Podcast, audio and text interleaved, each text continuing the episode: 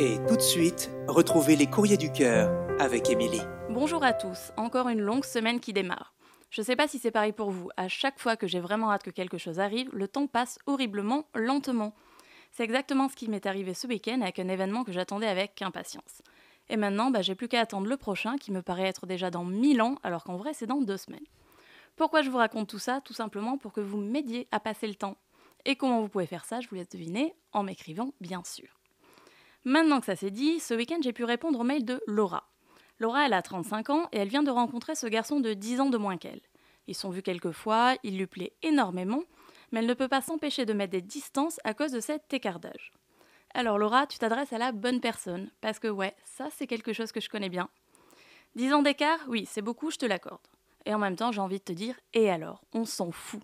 Qu'est-ce qui importe dans les relations? Que vous soyez bien, que vous soyez heureux, et éventuellement que vous soyez sur la même longueur d'onde. C'est peut-être cette troisième chose qui peut effectivement poser problème dans la différence d'âge. Toi, t'as sûrement envie de te poser, de construire une famille, de te marier, d'avoir des enfants, je sais pas. Hein. Et lui, bah, on pourrait penser qu'il est encore à une époque de sa vie où on pourrait comprendre qu'il veuille penser à lui avant tout et ne pas encore se mettre dans un schéma, on va dire, trop fermé.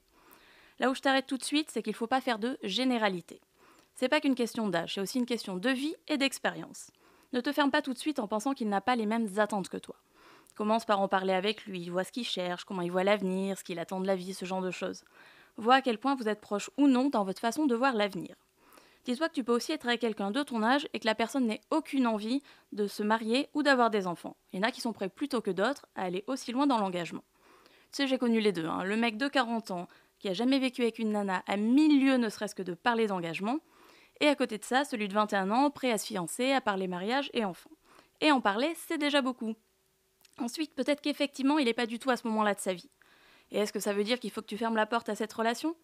Bah, je pense que toutes les relations, elles sont pas vouées à avoir soit un avenir, soit à faire souffrir. Il y en a parfois qui sont là, à un moment donné de notre vie, juste pour nous faire du bien, pour nous aider à avancer, pour nous aider à nous construire. Et elles sont tout aussi importantes que les relations d'avenir.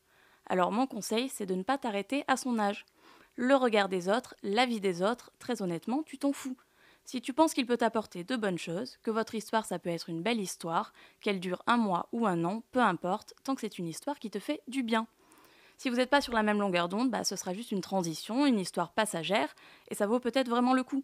Et peut-être que ce sera plus, que ça durera plus, mais ça, bah, tu ne le sauras que si tu tentes le coup.